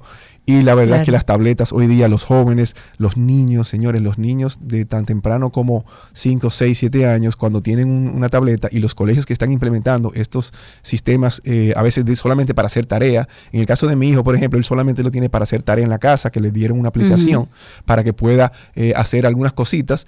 em, pues liberan totalmente a un usuario. Y las personas que utilizan Adobe también tienen herramientas que, que van aquí eh, en el iPad, o sea que tampoco se quedan atrás. Y eso es muy bueno para todo el mundo y más para el área de edición y de producción, que sabemos, Sergio, que tú, tú eres certificado, como quien dice, en Final Cut Pro. O sea que ahora podrás eh, contar con esa aplicación en tu iPad. Ok, si ustedes tienen preguntas, recuerden que pueden hacerla. Todas las preguntas que tengan sobre el mundo de Apple exclusivamente pueden llamar al 829-236-9856 y a través de Twitter Spaces. ¿Qué otra cosa, amigo? Bueno, también se rumora que el iPad Pro podría ser introducido en tamaños de pantallas más grandes. Sabemos que ahora mismo tenemos el pan- la pantalla más grande en iPad, es de 12.9, o sea, casi 13 pulgadas, pero se estamos rumorando una de hasta 16 pulgadas y una de 14. Esto vendría muy de la mano con las pantallas que Apple tiene hoy día en las más modernas MacBook Pro, que vienen de 14 y de 16 pulgadas, y podría ser que ellos homologuen esta pantalla para el iPad también. Y se está hablando de que la tecnología de la pantalla podría escalar a OLED, que sería la mejor eh, tecnología que podría tener una tableta. Eh, sabemos que Apple introdujo el mini LED que en cuestiones de rendimiento es en algunos sentidos mejor que OLED, pero en cuanto a, a- a, como dicen, a la veracidad del color, a qué tan, qué tan verdadero es la, la- imagen, eh, pues se está hablando de que OLED sería la solución para esto. Y más en el ámbito profesional, donde, eh, donde caben estos equipos que utilizarían eh, pues productores, editores y demás, sería algo interesante ver cómo Apple lo introduce, pero eso sería para el año que viene. O sea que imagínense un iPad más grande aún.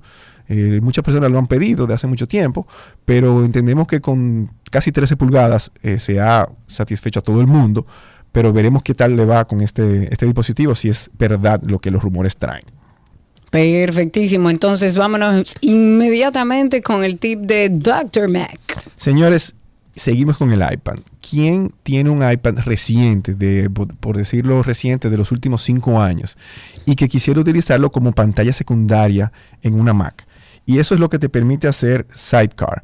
Eh, es una función del sistema operativo de, Mac, de, Apple obviamente, que va desde equipos desde el 2016, o sea, con un MacBook Pro 2016 y un iPad de sexta generación en adelante, un iPad mini de quinta generación, eh, iPad Air de tercera generación y todos los modelos de iPad Pro, tú puedes contar ya con que tú ya tienes, si tienes un, un iPad en la mochila, ya tienes un monitor externo para continuar tu, tu- tu escritorio.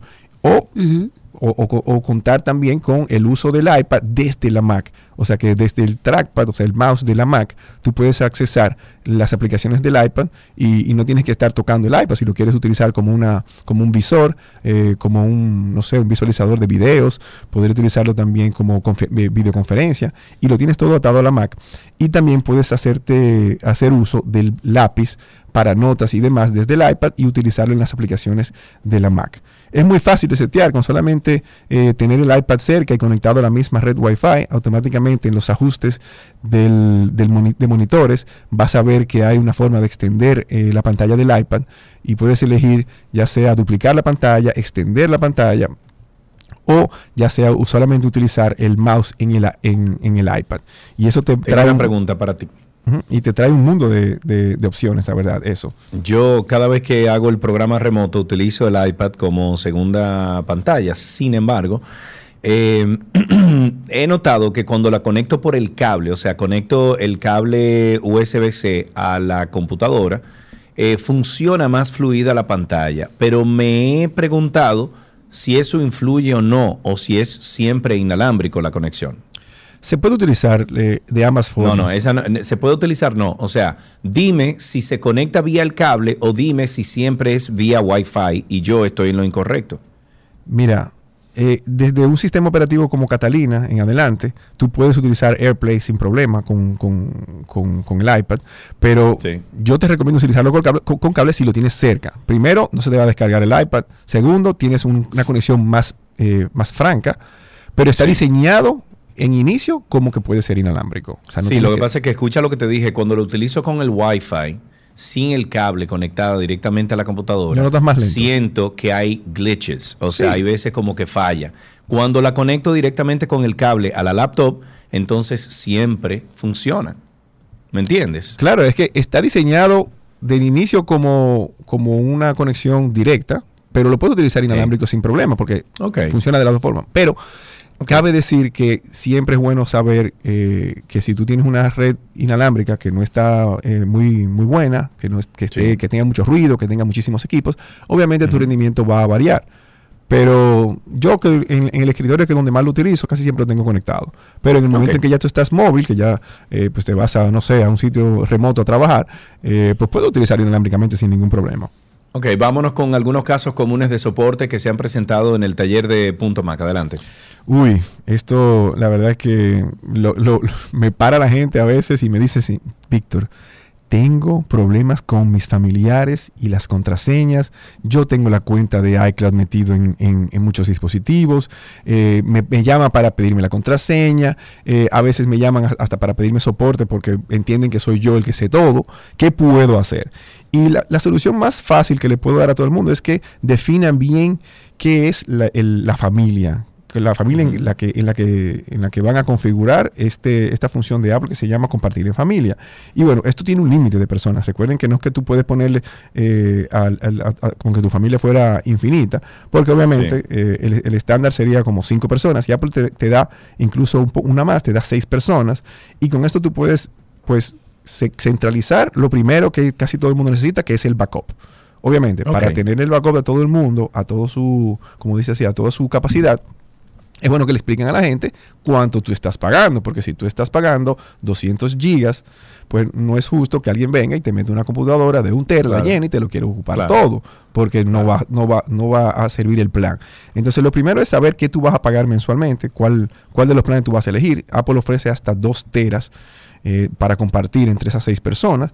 Obviamente, eh, los equipos Apple, la- las Mac, no van a hacer un backup completo ahí en esa, en esa nube. Ellos solamente van a sincronizar algunas cosas, entre ellas el escritorio, los documentos y las fotos.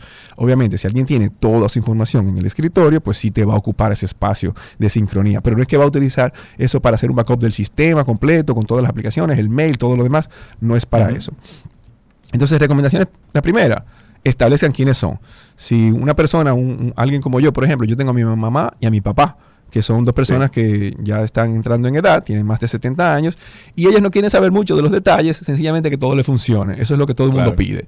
Entonces Claro. yo lo, opté por ponerlos ellos dos, más sin embargo no tengo a, a mis hermanos, eh, tengo a mi hijo, pero no tengo a mis sobrinos. Una vez Ya entiendo. lo O tuve... sea que, lo- de- como dices tú, eh, y por una cuestión de tiempo, Víctor, te interrumpo. Como dices tú, hay que definir cuál es la familia que uno quiere que tenga acceso a todo esto. Eh, para finalizar, hay una pregunta aquí. para Víctor, eh, dice, veo que ya tengo, eh, ya se puede usar wallet aquí en el país. Tengo entendido que no, ¿eh, Víctor? Una cosa es Wallet y una cosa es Apple Pay. Apple Pay es lo que no se puede. Wallet se puede desde, desde- desde siempre, se ha podido. La verdad es que... Pero yo no puedo estás- poner mi tarjeta de crédito No, ahí. en- claro, no, claro. exacto. Para que uses Wallet es otra cosa, porque la aplicación Wallet está disponible en Latinoamérica y la puedes, des- la- o sea, está incluida en los equipos. Y por ejemplo, para boarding passes, eh, para el mismo, Sí, eh, el mismo carnet del COVID estuvo, o sea, yo lo usé por ahí realmente. Pero ya a la hora de tú querer hacer lo que tú estás hablando, que sería poner una tarjeta de crédito dominicana emitida aquí de un banco local, ahí todavía entiendo que no se puede, que es donde No se puede. se entiende que pronto, eh, Sí. cuando decimos pronto puede ser varios años. No, no, hay otros países está- de Latinoamérica que ya están entrando en eso. Víctor, muchísimas gracias siempre por venir a nuestro programa.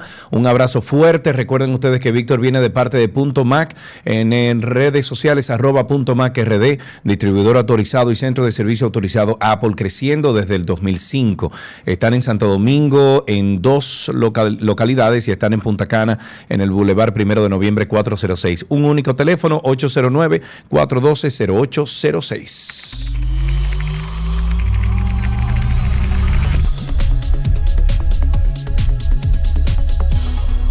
Todo lo que quieres está en 262. Hasta tomorrow, my friends. Un abrazo fuerte. Anden por la sombrita. Y aquí finalizamos con 12 y 2. Sí, señores, será esta mañana. Gracias por la sintonía y recuerden visitar nuestro podcast de Karina y Sergio After Dark. Nos pueden buscar en Instagram así mismo, Karina y Sergio After Dark, y ahí está el enlace directo para que escuchen los más de 80 episodios que tenemos ahí sobre salud mental y bienestar. Será esta mañana. Chau, chau.